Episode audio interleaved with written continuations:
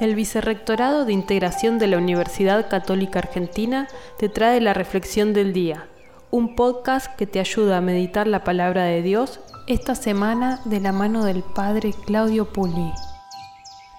Hoy es jueves después de ceniza y compartimos el capítulo 9 del Evangelio de San Lucas. Allí Jesús de alguna manera nos anticipa lo que vamos a vivir en el próximo trido pascual.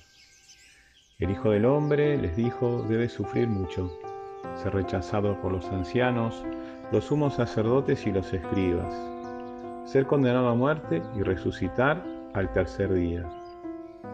Después dijo a todos, el que quiera venir detrás de mí, que renuncie a sí mismo, que cargue con su cruz cada día y me siga.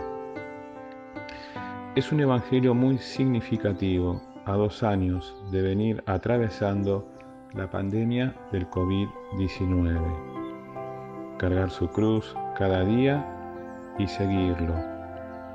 Así se hace posible que la cruz sea suave y llevadera con Él.